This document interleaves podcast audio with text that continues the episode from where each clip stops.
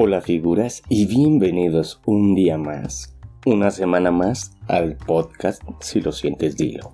El podcast donde hablamos de diversos temas de interés, desarrollo personal, desarrollo profesional, psicología, actualidad, tecnología, libros, cine y muchos más temas que son interesantes.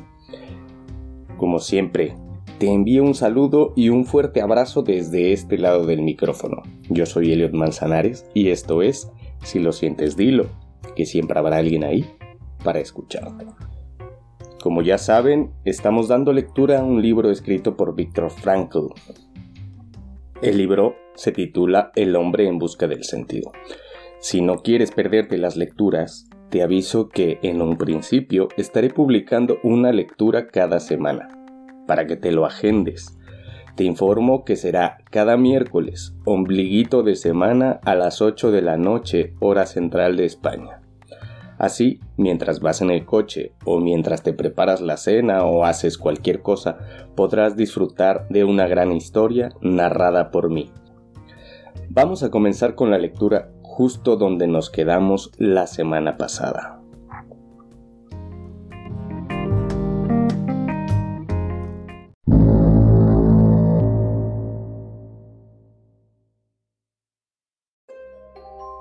El insulto. El aspecto más lacerante de los golpes era el insulto implicado en ellos. En una ocasión, teníamos que cargar unas pesadas travesías sobre las vías heladas.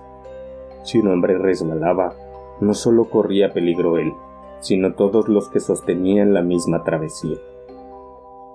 Un viejo amigo mío tenía una luxación congénita de cadera. Podía dar gracias de poder trabajar aún así pues a los que padecían algún defecto físico los apartaban en la primera selección. Debido a la cojera, al cargar la pesada travesía mi amigo oscilaba sobre la vía, dando la impresión de estar a punto de caerse y arrastrar a los demás. En ese momento yo no cargaba ninguna travesía, y sin pensarlo mucho me dispuse a ayudarlo. Inmediatamente recibí un duro golpe en la espalda y la agria orden de volver a mi puesto.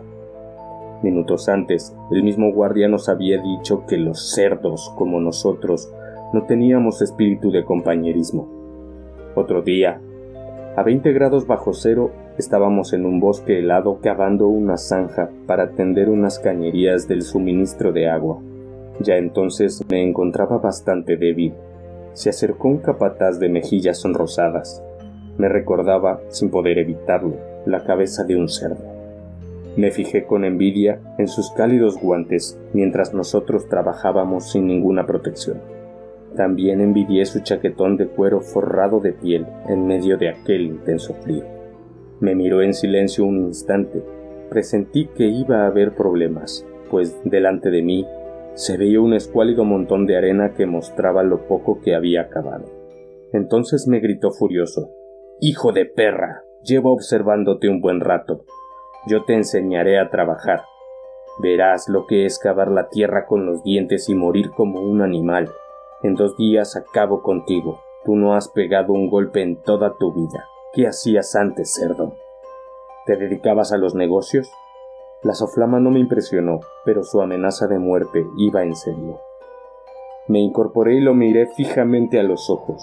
Era un médico especialista, así que médico, y cobrarías un montón a los pacientes. De hecho, la mayoría de las consultas no las cobraba. Trabajaba en clínicas para pobres, respondí. Comprendí que había hablado demasiado. Se abalanzó sobre mí y me tiró al suelo gritando como un energúmeno. Soy incapaz de recordar lo que vociferaba. Cuento este suceso, aparentemente trivial, para mostrar que la indignación podía surgir incluso en prisioneros endurecidos una indignación suscitada menos por la crueldad física o el dolor que por el insulto. En aquel momento me hirvió la sangre al verme juzgado por un hombre que no sabía nada de mí, de aspecto tan vulgar y brutal que la enfermera de mi hospital no le habría dejado entrar siquiera en la sala de espera. Confieso que pronunciar este comentario ante mis compañeros después del enfrentamiento me produjo un alivio infantil. No todos se comportaban igual, por supuesto, por suerte el capo de mi compañía me apreciaba, me fui ganando su amistad en las interminables marchas del lugar de trabajo, escuchando sus historias de amor y sus problemas matrimoniales. Lo había impresionado con mi diagnóstico sobre su carácter y mis consejos psicoterapéuticos. Me estaba agradecido y eso significaba una gran ayuda. Me reservaba un puesto a su lado en las cinco primeras hileras del destacamento, formado habitualmente por 280 hombres. Eso suponía un favor muy especial. Teníamos que alinearnos por la mañana muy temprano, con el claro oscuro del amanecer, como ya he dicho. Todos teníamos miedo de llegar tarde y quedarnos en las últimas filas. Si se necesitaban hombres para un trabajo desagradable, el jefe de los capos los elegía por lo general de las últimas filas. Esos hombres casi siempre tenían que desplazarse a lugares muy lejanos para realizar trabajos especialmente horribles, a las órdenes de guardias desconocidos. De vez en cuando el capo superior escogía a hombres de las primeras cinco filas con el fin de desconcertar a los que intentaban hacerse los listos. Las protestas o súplicas se silenciaban con certeros puntapiés, los desafortunados eran llevados a trabajar a fuerza de grito y golpes. Sea como fuese, mientras duraron las confidencias de mi capo nunca fui seleccionado. Tenía garantizado un puesto de honor a su lado que me reportaba además otra ventaja. Como la mayoría de mis compañeros, yo padecía edema por el hambre Apenas podía doblar las rodillas por la piel tirante y la hinchazón de las piernas. Tampoco podía atarme los zapatos de tan hinchados como tenía los pies. Y no hubiera podido usar calcetines en caso de tenerlos. Los pies desnudos y los zapatos llenos de nieve traían como consecuencia frecuentes sabañones y congelaciones. Cada paso suponía una auténtica tortura. En las largas marchas sobre los campos nevados se formaban carámbanos en los zapatos. Era habitual que un compañero resbalara y que los que venían detrás tropezaran y cayeran unos sobre otros. La columna se detenía entonces un momento, no muy largo. Enseguida entraba en acción uno de los guardias que golpeaba a los caídos con la culata del fusil para que se levantaran deprisa. En las primeras filas había menos probabilidad de tropezar y tener después que correr con los pies doloridos para alcanzar la columna que seguía avanzando sin preocuparse por los caídos. Qué agradecido me sentía de mi nombramiento por medio privado de Su Señoría el Capo, y de poder caminar a su lado en la primer fila a un paso regular. También recibía otro pago adicional por mis servicios. Cuando se repartía el plato de sopa, al llegar mi turno, el capo metía el casillo hasta el fondo para pillar unas pocas alubias. Este mismo capo que había sido oficial del ejército, se atrevió a exponer el buen concepto que tenía de mí, como trabajador excepcionalmente bueno ante el capataz con el que había tenido yo aquel incidente violento. Esto no servía de mucho, pero me salvó la vida, como me ocurriría muchas veces durante la reclusión. Al día siguiente del grave altercado con el capataz, el capo se las ingenió para asignarme a otra cuadrilla de trabajo.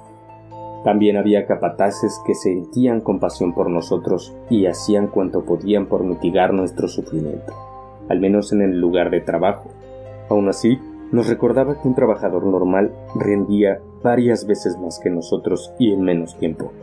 Pero nos comprendían cuando decíamos que ningún trabajador normal se alimenta con 300 gramos de pan. En la práctica recibíamos menos y un litro de sopa aguada al día no está sometido a la tensión psíquica de no tener ninguna noticia de sus familiares, que tal vez han sido deportados a otros campos y quizá han muerto ya en la cámara de gas.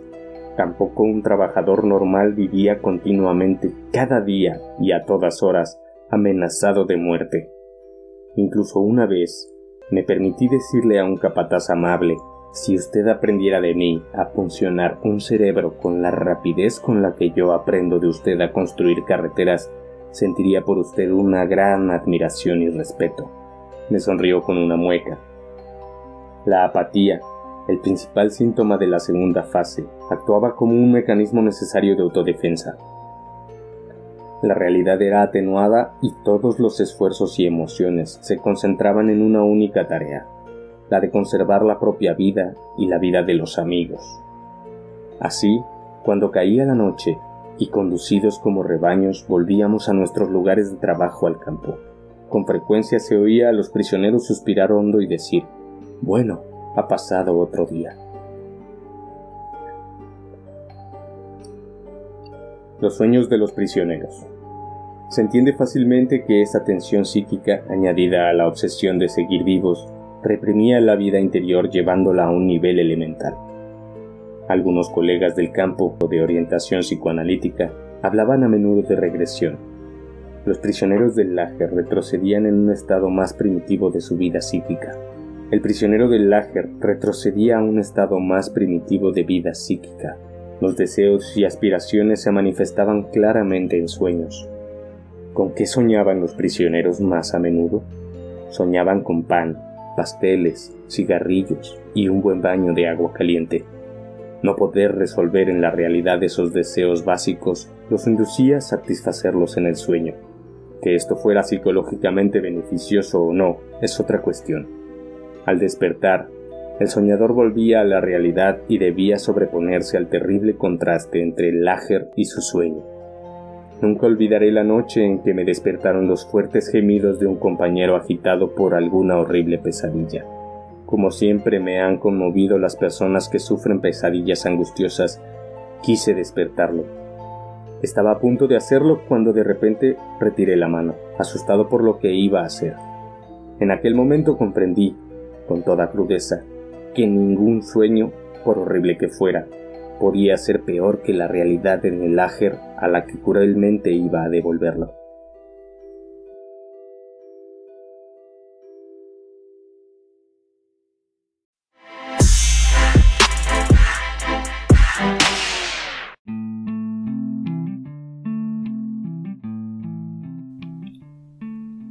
Hasta aquí la lectura de la semana. Espero que te esté gustando tanto como a mí siéntete libre de mandarme un correo electrónico contándome qué te parece y qué cambiarías. Ya sabes que me ayudas mucho con estas sugerencias y comentarios que me haces llegar. Mi correo electrónico es manzanareseliot.gmail.com o gmail.com y en la descripción te dejaré también los links de búsqueda de otros sitios donde me puedes mandar un correo, mandar mensajes de voz o simplemente regalarme estrellitas que me ayudan un montón a seguir trayendo hasta ti este tipo de contenido. No te olvides de compartir con tus amigos y conocidos, que gracias a eso estamos creciendo mucho y estamos llegando cada día a más gente. Me despido de ti no sin antes agradecerte que te mantengas en sintonía con este podcast. Yo soy Eliot Manzanares y esto es Si lo sientes, dilo, que siempre habrá alguien ahí para escucharte.